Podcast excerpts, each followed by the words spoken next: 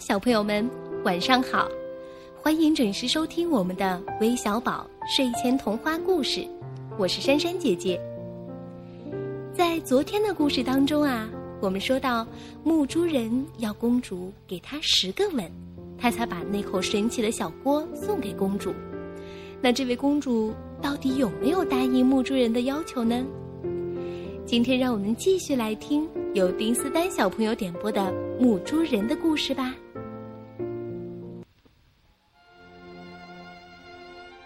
真是一种讨厌的事情，公主说。不过，最低限度你们得站在我的周围，免得别人瞧见我。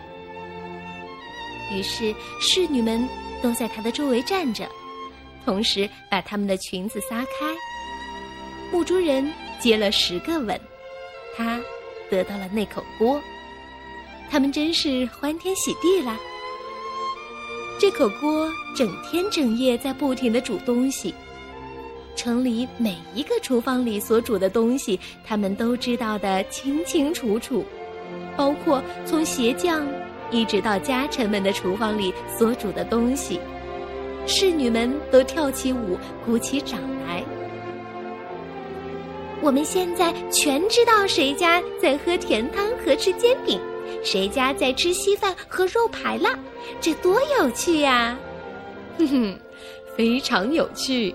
女管家说：“是的，但不准你们声张，因为我是皇帝的女儿。”哦，愿上帝保佑我们！大家齐声说。那个木猪人，也就是那位王子，嗯，他们当然一点儿也不知道他是王子，都以为他只是一个木猪人，是绝不会让一天白白的过去而不做出一点事情来的。因此，他又做了一个能发出嘎嘎声的玩具。你只要把这个玩具旋转几下。他就能奏出大家从开天辟地以来就知道的华尔兹舞曲、快步舞曲和波兰舞曲。哦，这真是好极了！公主在旁边走过的时候说：“我从来没有听到过比这更美的音乐，你们听呀！快进去问问这个乐器值多少钱。不过我不能再给他什么吻了。”他他他要求公主给他一百个吻。那个到里面去问了的侍女说：“我想他是疯了。”公主说：“于是他就走开了。不过他没有走几步路，便又停了下来。嗯，我们应该鼓励艺术才是。”他说：“我是皇帝的女儿啊。”嗯，告诉他像上次一样。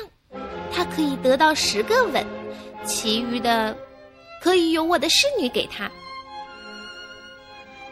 哎呀，我们可不愿意干这种事情。侍女们齐声说：“废话。”公主说：“我既然可以让人吻几下，你们当然也可以的。请记住，是我给你们饭吃和钱花的。”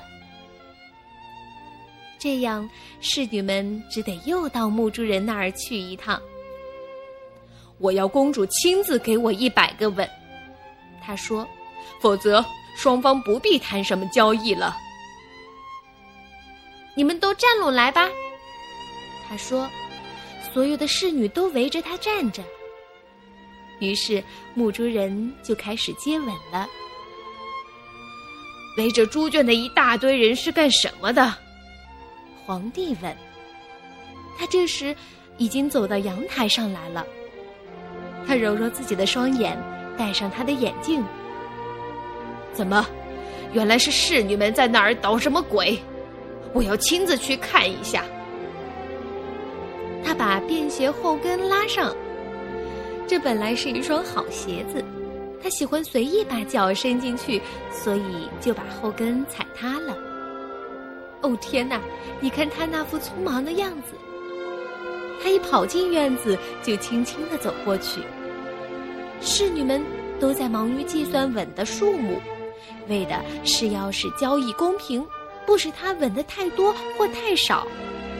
他们都没有注意到皇帝的到来。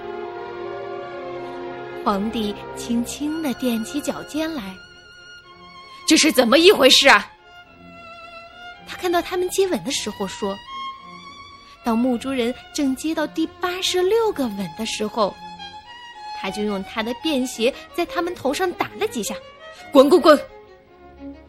皇帝说：“因为他真的生气了。”于是公主和木珠人一起被赶出了他的国土。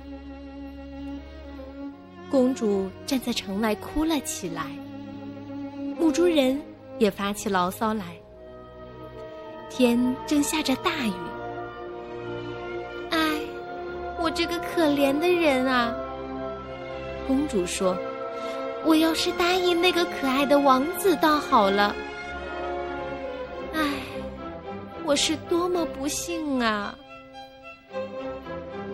木珠人。于是走到一株大树后面，擦掉脸上的斑渍，脱掉身上的破烂衣服，穿上一身王子的服装，又走了出来。她是那么漂亮，连这位公主都不得不在她面前弯下腰来。你，我有点瞧不起你了。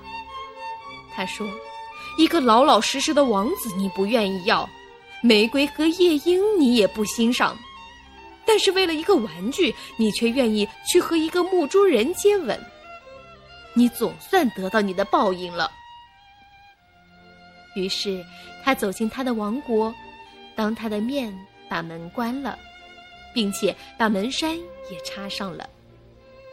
他只有站在外边，唱着：“，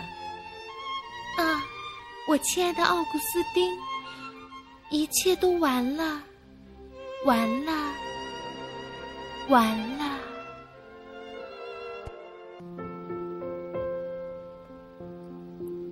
好了，木珠人的故事今天就全部讲完了。小朋友们，你们听完这个故事后都有些什么感想呢？嗯，不妨和爸爸妈妈或者在我们的微信平台上留言，和珊珊姐姐一起分享一下吧。好了，时间不早了。我们也早点休息吧，晚安。